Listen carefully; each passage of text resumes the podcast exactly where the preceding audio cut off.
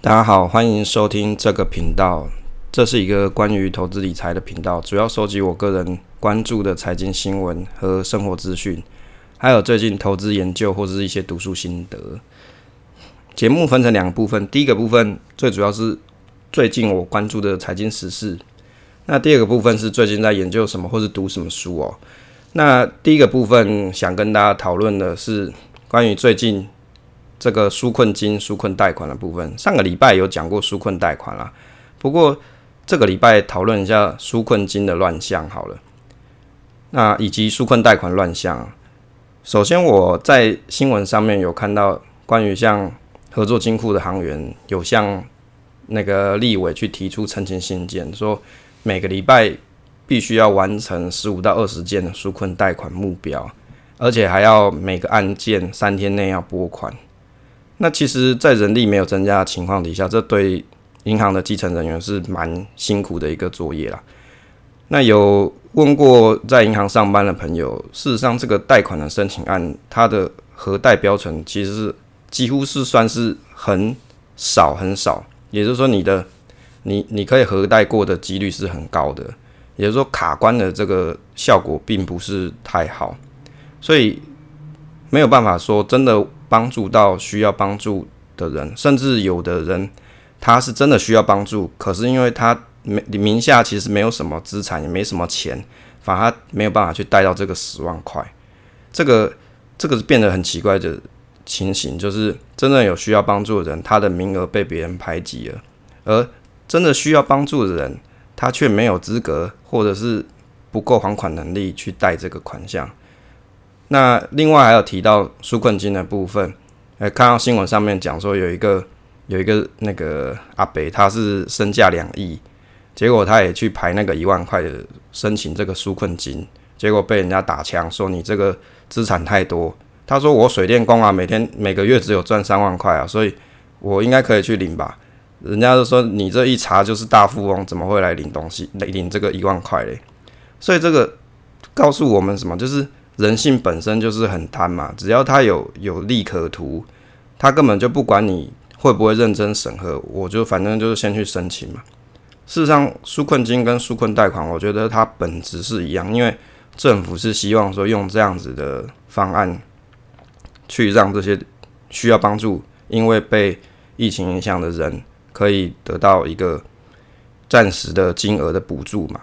所以回归到本质来说，其实。如果政府平常就有在去做关于基层弱势的调查，他手上一定会有这些基层弱势名单，比如说中低收入户，或是他真的平常就已经有社服团体介入的这些人群的名单。你如果真的要去救助这些人，你就照这些名单，依据社服的管道，哦，这个样子的名单管道，你就去救助他们就好了嘛。那如果你是目的是为了要刺激经济，像有的朋友说啊，这个十万块的贷款。摆明就是政府刺激经济，一开始开出五十万，结果又再加五十万，现在变成一百万的劳工都可以去申请，这摆明就是要刺激经济嘛。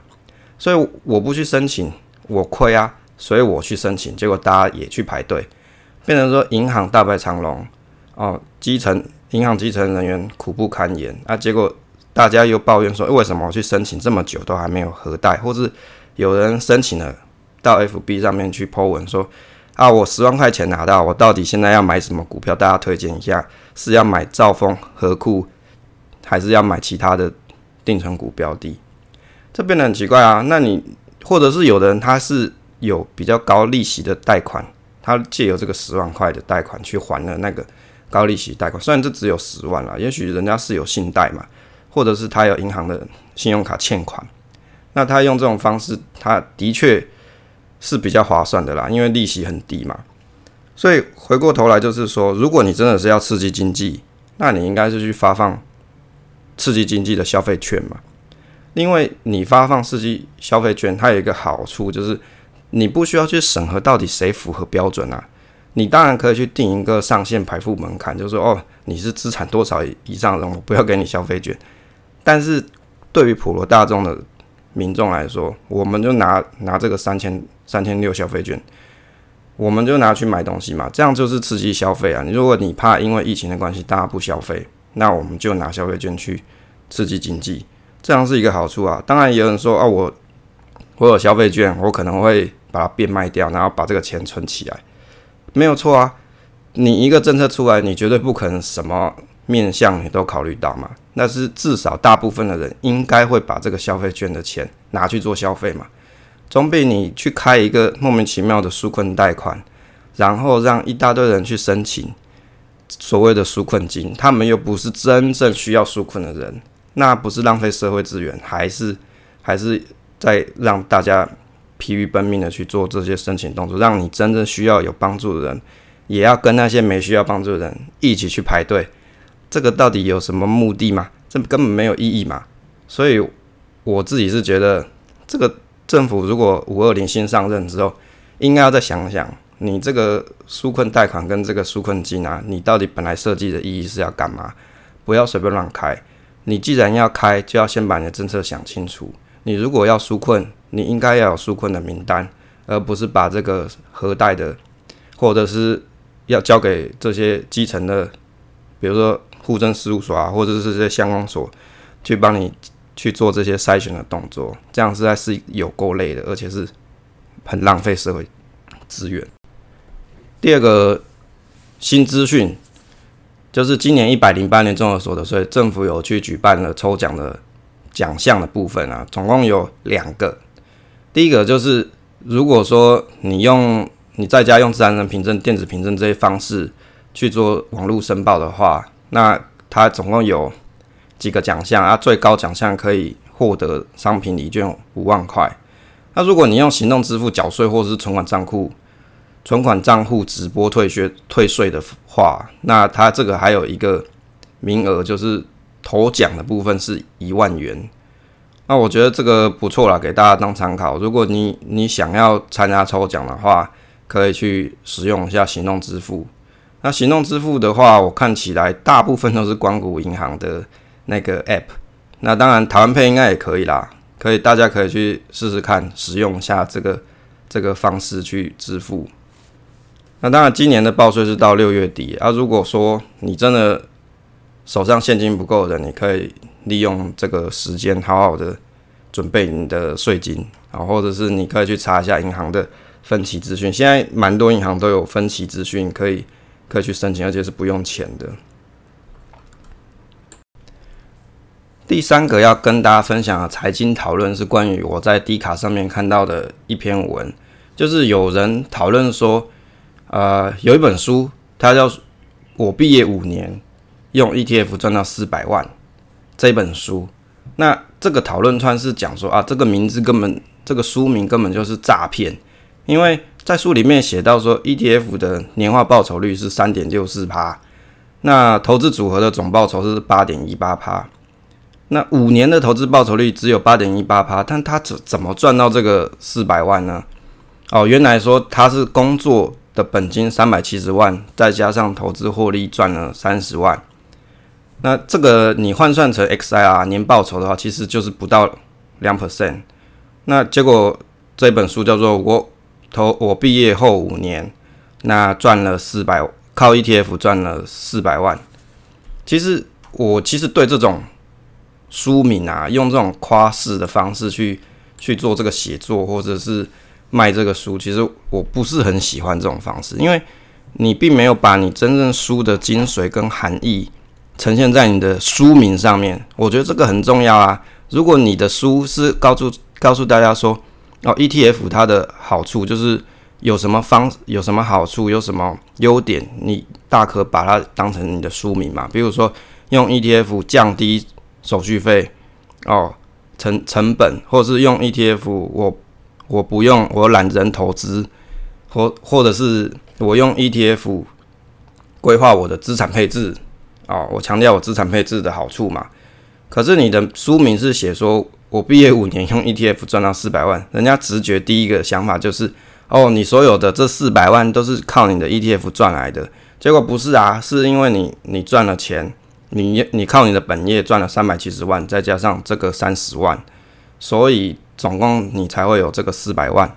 这个这个听到看到书的人翻开，应该第一个就是很傻眼，就是你到底在写三小，根本就那个主旨跟你的内文就对不起来嘛。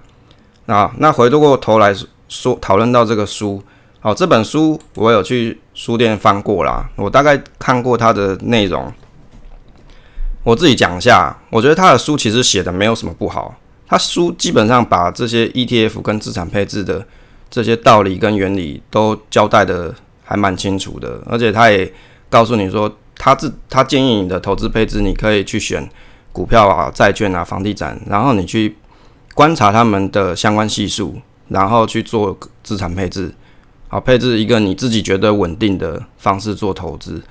我觉得他讲的这个方法。事实上是蛮正确的啊！你去看那个伯格的书，Vanguard 的创办人伯格写的书，你去看《漫步华尔街》里面，或者是智慧型资产配置这些书，基本上讲的东西都大同小异，就是跟你说，你如果你要做投资，你懒得去想你要投资什么标的，你懒得去想我要择时这件事情，就是我要什么时间去买，我要什么时间去卖，你不想要花费这些精神的人。你去做 ETF 的投资，或者是指数型基金的投资，对你来说是最简单、最有效率的事情。就是我就是固定定期定额去买我喜欢喜欢的资产配置，比如说我喜欢股票多一点，我喜欢债券多一点，我喜欢房地产 rate 多一点，那你就依据你个人的属性去配置你要的组合。你可以抱得住，就是好组合；你对这东西有信心，就是好组合。投资是一门哲学，它并没有所谓一定的硬道理，说我一定要怎么做才是对的。就好像有人说，这些投资啊，你不管做了多少的历史的观察，它终究是历史，并不会百分之百可以呈现未来一定是这样的走势，也是也没有错啊，这是事实啊。你不管你过去看了多少资料报告，说哦，这个这个。市场或者这个个股它的走势是怎么样？没有人跟你可以保证啊，说一定未来也是一样的，所以大部分人才会做这个资产配置的这个这个组合，就是为了避免说有一些意外的情况底下，甚至大跌的情况底下，我还可以拥有一个，比如说跌幅没有这么大的资产波动。好，那其实我觉得他书里面讲解这些东西，其实。蛮正确的观念啊，也没有什么大问题。问题就是这个书名不是很适合。如果我是这本书的作者，我应该会去跟出版社说：“哎，你不要跟我乱搞，写一个这个根本就跟内文不太合的东西。你你你要写一个比较比较 fashion、比较吸引人眼眼睛去看的这个书名是当然 OK 啊。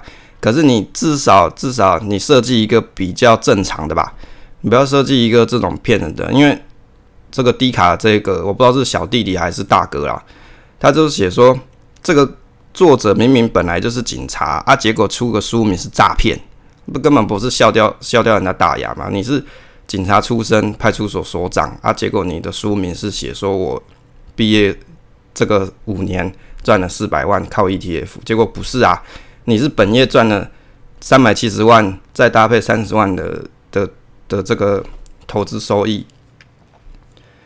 对，所以我我有观察他，他的那个投资组合基本上他买主要是 VT 的部分。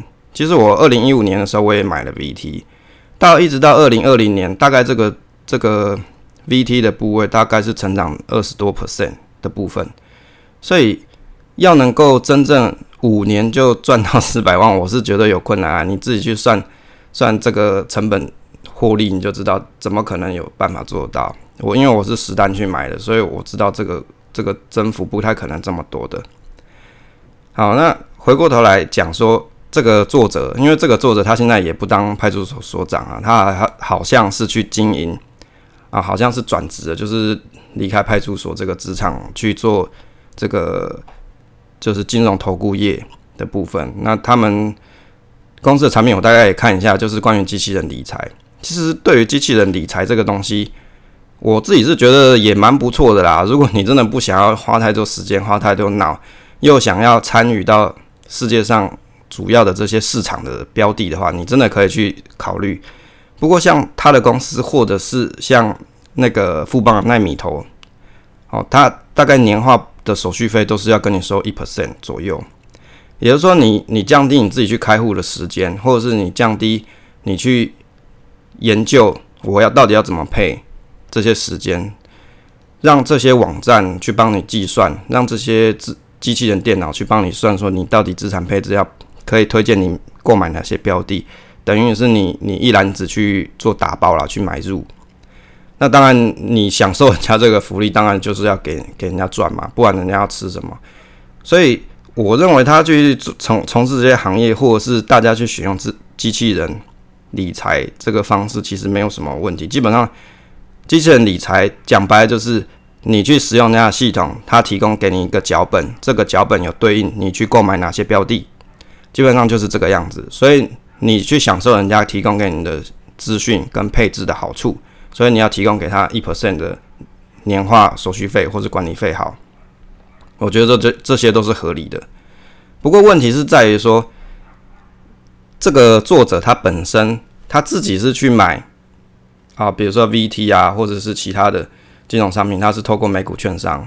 那如果你本身是透过美股券商去购买这些东西，你大家也知道 VT 的它的手续费是金管费这些是很便宜、很很低廉的。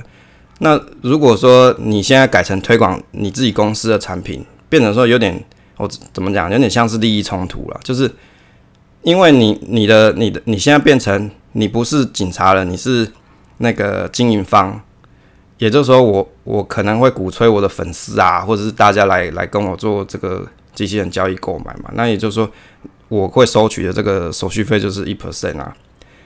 或或者是更更高了，当然，也许未来它会降价，不晓得。但是会不会有像你直接去买美股券商这么便宜？我想是不会的，因为如果它可以这么便宜的话，那它到底要赚什么嘞？对不对？因为毕竟你在国国内要生存，开这个金融投顾业，你肯定是要赚钱的嘛，不然你要吃什么？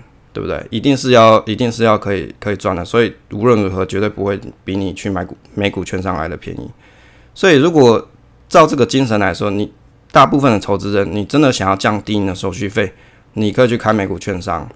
好，美股券商它至少现在像 TDA 啊，或者是像 First Trade。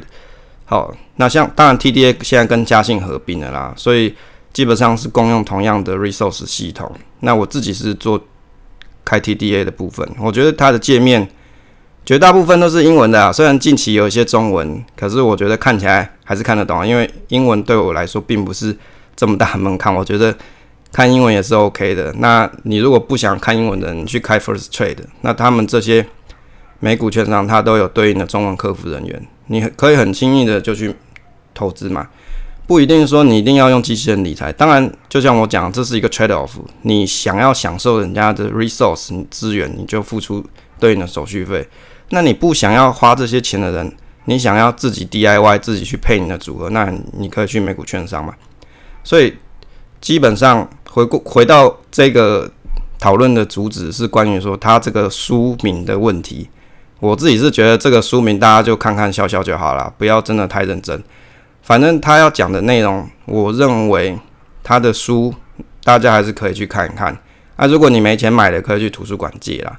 啊，借钱借借这个书是不用钱的。那你如果你觉得这本书你想要好好的。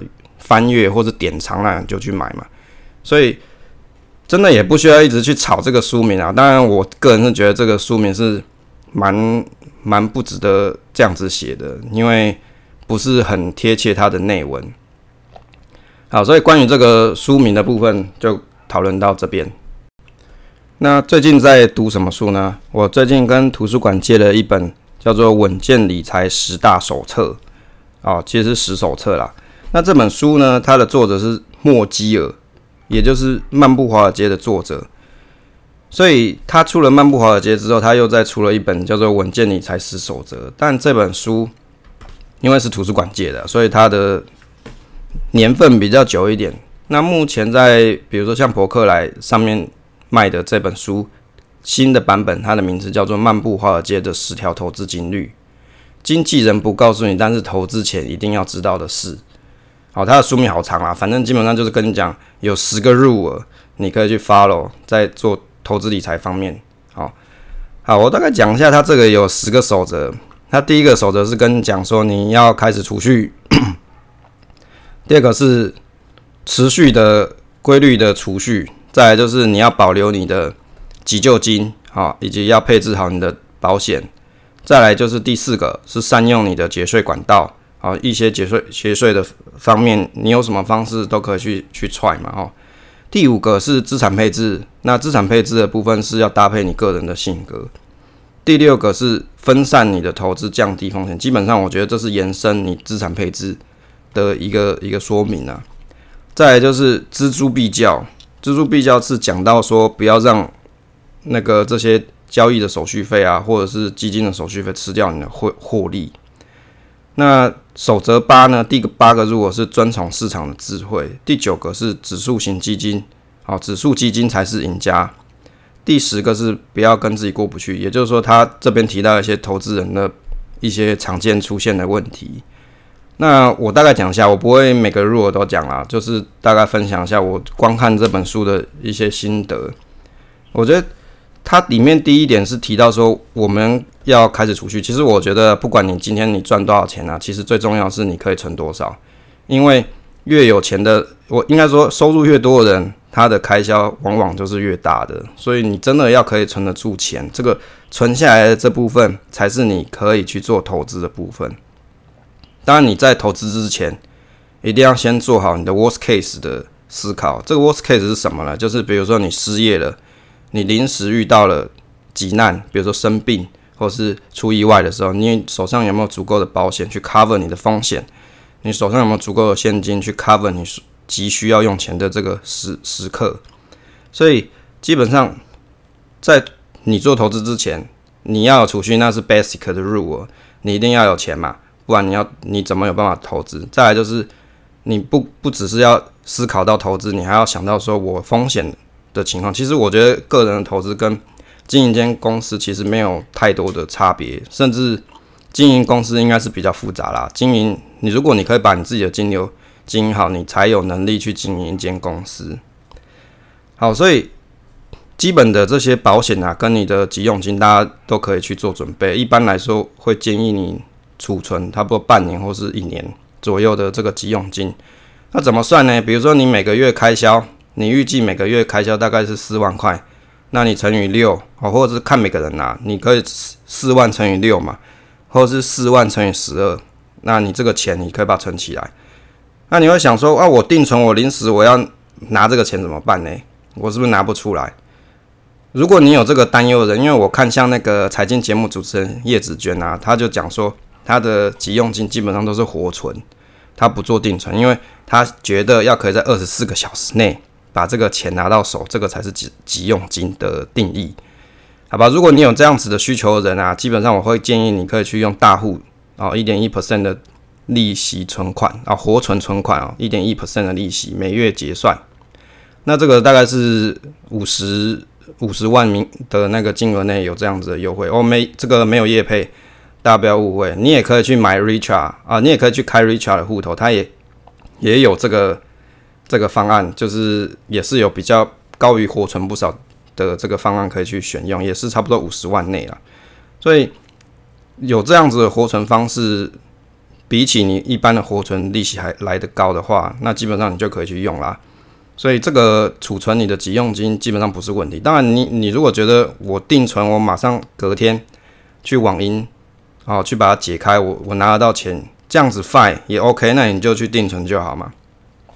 好，所以这个这个准备这个备用金，我相信大家都有自己的方式。那再来就是节税管道，呃，因为这个书的作者本身是美国人啊，所以他的一些节税管道，我相信不适合大部分的台湾人。像什么 Four 零 K，你根本就没有那个退休金账户啊，你怎么去做做这个节税嘞？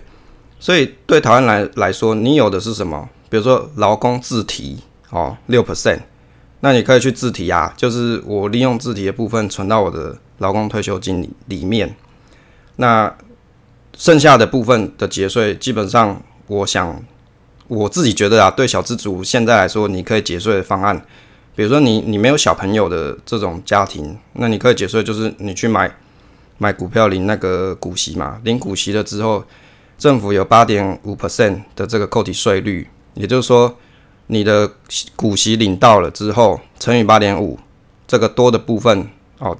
这这个部分就会变成你的所得税税金的扣抵啊，也就是说，你你是假设你以往你的所得税率五 percent 呢，搞不好你还有退税了。如果你的股息够多的话，你搞不好有退税。像那个认识一个在那个网络的论坛的一个朋友，他是存股部长，他甚至这今年也是退税退了两万多块，这个也是蛮厉害的啦。那如果你是十二 percent 这个所得税率的人，当然这个股息扣抵税率对你来说还是有帮助的。也就是说，你股息总 total 你可能倒是九十几万、八十几万的人，你大概都还有这个帮助，帮助到你节税啊。那所以一般人其实可以用的节税管道大概就是这这两种。那其他的话，你可能就可以去看一些比较专业的书籍啊。那第五个是资产配置要搭配个人的性格。其实这个怎么讲？因为有的人他不喜欢把自己的资产，哦，就是。有的人的个性是他喜欢刺激哦，我的这个资产我不想要，我投资的股票我不想让它就是像牛皮股一样定存在那个地方。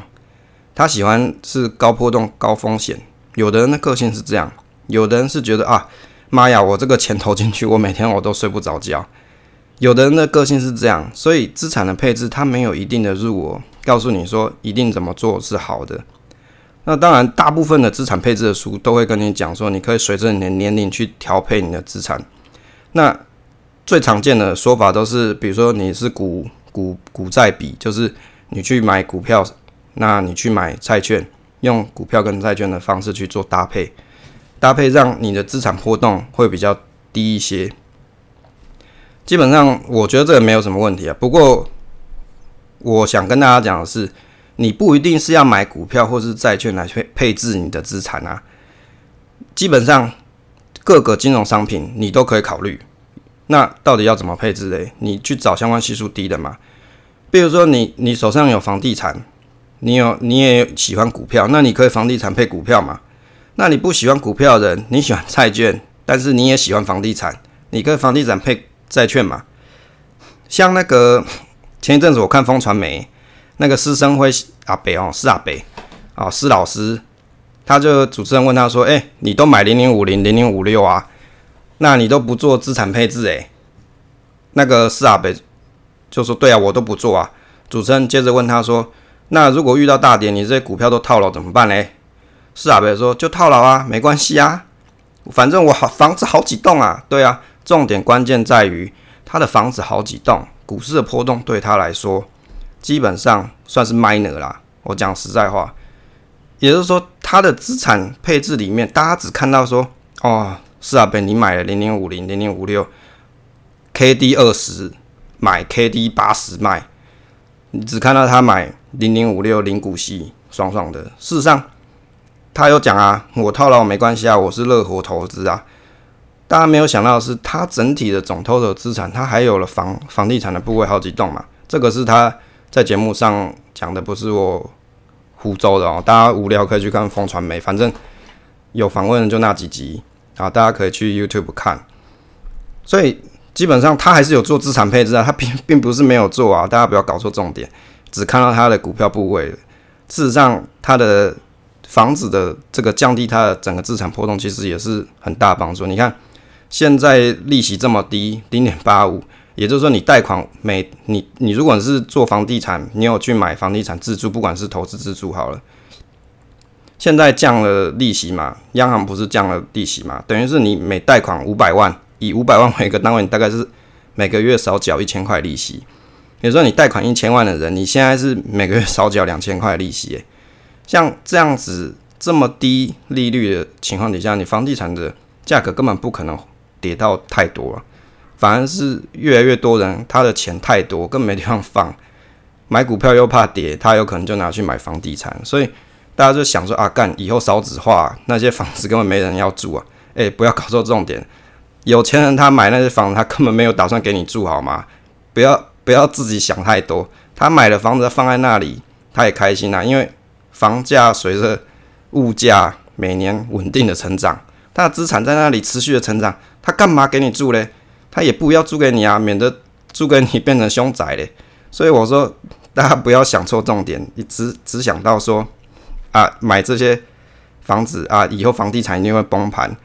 一定一定那个房价会有大跌一天，我阿力那个我就再来买好了。你你如果是你有我自我是这样建议啊，如果你有需求的人，比如说你想要有一个稳定的住所啊，不想要搬来搬去被房东赶来赶去，或是房屋漏水，房东也不帮你修，你就只好搬家的这种人的话，那你就去买房子嘛，买你自己可以负担得起，每个月金流可以负担得起。啊，回到重回回过头主题，就是资产配置应该搭配你个人的性格。比如说你自己是什么个性的人，没有人知道啦。就只有你自己知道而已，所以你应该先想好，我到底自己有什么样子的个性？我是稳定派呢，还是我是喜欢刺激？还是我喜欢中庸？我有也要刺激，我也要有稳定，所以我是这样子个性的，那我就这样子去搭配。那就我个人而言的话，我我觉得我的搭配我是属于，比如说八十 percent 的股，二十 percent 的债，当然七十 percent 的股。三十 percent 债我也是可以的。那目前我还是倾向先八十二十。那这个二十的债不一定都是要放在债，也可以放在定那个现金的部分。等于说，你你利用这样子的搭配去让这个组合可以稳定的成长，而且你可以睡得着觉。那这个就是符合你个人性格的资产组合。好，这个没有标准答案，大家可以去找。那我先前有写过一篇关于台股的部分的资产。配置的就用 ETF 去做配置。那这篇文主要是介绍说，因为对台湾的一些投资人来说啊，其实你没有你你想啊，你如果你要去买美股的话，你必须要去汇汇钱到美国去嘛，不然你你要怎么去投资美股呢？你当然也也可以用 eToro 去刷信用卡嘛。但是我讲比较正规一点的投资美股，当然你是要汇钱汇到美国的券商去。那你每汇一次，像现在之前国泰比较便宜那个。六百块的部分会费现在也涨到八百了，也就是说，你每汇十万块，你可能可能你的成本大概就是一 percent。那如果说你是小资族，你去买你去买那个美股，你的会费其实占你的成本是蛮重的。那所以我就想了，那我也可以去做台股的 ETF 的这个观察嘛。那所以我写一篇文在部落格上面是关于说，我是用台股，比如说零零五零、零零五六。零零六九二搭配哦，零零六九六 B 就是富邦美债啊，或是远大美债这些方式去做那个资产配置之后，借由上次的三月十九号的大跌，去看一下怎样子的组合，怎样子的搭配，股市股股的比例多少，债的比例多少，这样搭配起来那样子的这个跌幅是我可以接受的。好，所以我做了一个这样研究啊，大家无聊的话可以借由底下方的。啊，就是 podcast 或是其他的 YouTube 底下会有写这个网志的网网址，大家可以进去找。好，是关于台股的 ETF 的配置。好，这个给大家当参考。那其实我觉得这本书后面几个重点是关于说，如果你要投资，他这边建议你的是你去买指数基金，那也也会建议你去买指数型基金啊，只是说他。因为他是美国人嘛，所以他的整个环境跟台湾是不一样的。他是讲说，如果你是买指数型基金，你可能会有交易的手续费；但是如果你是指数型基指数基金，啊，如果你是啊，更正就是，如果你是指数型股票基金，你会有所谓的交易税；但是如果你是指数型基金，它可能是有免费扣款啊这些方式。那细节我是不知道啊。它的重点就是在于说，你去找一个手续费低廉的。金融商品，而且是 market cap，也就是说我是市值型加权啊，是投资整个市场的。那这样子你就是长期抱着，那你不要随便乱卖，那市场会给你应有的报酬啊。我想它后面的重点大概就是讲这些内容了。不过我这边是给大家建议，哦，我们看了很多这些关于指数型投资或指数型基金或是资产配置的书，它绝大部分都是洋人写，也就是美国人写的啦。那他。不一定说所有的建议都是适合台湾人的哦，不是。所以你在看完这些书的时候，必须要自己有一些自己的思考。说如果我要使用它的这些方式，我在台湾有没有对应的这些金融商品可以去实施去使用？这个是很重要，因为毕竟人家那边是美国嘛，我们不是美国人，所以我们有点像是怎么讲？在金融市场里面的沙漠，如果我想要投资美股的话，我势必就会有一些手续费或是成本的存在。好，所以这本书大概重点内容是这样。然后最后补充一点，就是如果你喜欢做指数型基金投资，我刚才所讲的 market cap 就是市值型加权投资整个市场的。那这里是提供几个方式。如果你对市场的选择本身是没什么信心的，那你就去买全球型的配置。比如说，你像 Vanguard 有出 Vanguard Total Market 哦 Stock Market Index，那你也可以去买那个，比如说像一些啊。像先前顾北北他有提出的基富通的方案，他也是投资整个全球市场。好，就是你你如果对单一市场没什么信心的人，那你就去投资全球市场嘛。那至少长期看起来，全球市场它的经济状况还是持续向上。因为投资一个市场要注意的就是，你投资你到底投资了什么市场？不是说买指数型基金就是他妈买着就放着不要动它，不是，你还是要看一下你到底是买了什么市场哦。如果你买的是日本市场，你买的是俄罗斯市场。比如说讲讲实在话，如果你是俄罗斯人，好，你买俄罗斯的指数型基金，我相信你从十年前买到现在，大概也没有好到哪里去了。你如果是日本人，你买日本的指数型基金，我相信你到现在也好不到哪里去。所以关键点还是在于说，大家只看到这个书上面都是讲美国过去两百年的经验，告诉你说，你只要买了指数型基金，你常抱着不要放，你就会有。不错的获益，是啊，照历史的数据来看没有错啊，但是过去的历史不代表未来一定是这样，所以你在投资这个这个类似这种整个市场好新新市场或者是世界各地市场的时候，你还是要关注一下这个市场它未来的发展性怎么样哦，不要说我就给它买下去，管它了，反正我就懒人投资，我就抱着哦。这个有一个很大重点，是投资绝对没有懒人投资这件事情哦。不要想着说啊，我就买，大家都跟我讲说买指数型基金，买的抱着不要放就好。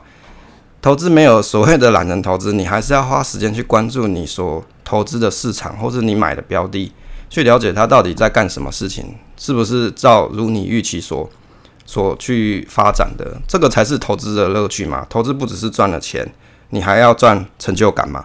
所以。你投不管你喜欢美国市场，或者是你喜欢台湾市场，或者其他市场，你去买，那你还是要去关注啊。就是这个是给大家的建言啦哦。所以像以我来说，我绝大部分一部分，大概是十到二十 percent 会放在国外市场，那其他部分我是选择放在台股市场，因为毕竟台股这个环境我是比较熟悉的。那像这种市值型加权的。指数型基金我也是持有了，那我会觉得说，市值型加权的这种指数型股票基金呢，它是蛮好，就是比如说像你在大跌的时候，哦，或者是比如说举例来说，像前一阵子三月十九号大跌，那像这种大跌波段的时候，你买一些个股，你可能没信心嘛，因为个股跌下去，不知道这个这个公司营运状况会不会持续亏钱嘛，那你这时候你买指数型股票基金是就是一个。不错选择，因为我至少就是买整个市场嘛，所以整个市场只要回升的时候，势必就会有一一段比较好的价差出现。所以我觉得工具是看个人用啦，没有绝对的好跟坏。如果你会用，你要当把指数型基金当做退休所使用，也是很好的一个工具。那你要拿来做波段，它当然也是一个很好的工具啊。所以并没有一定的标准告诉你说你要怎么做才是好，只是说这本书的作者他是跟你。跟你推荐说，你去买指数型基金或是指数型股票基金，这是对你来说是最低成本，而且不用做选择太多的一个方式。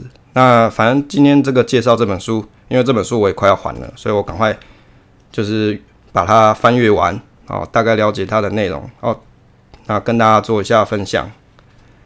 好，那今天的这一这一次的。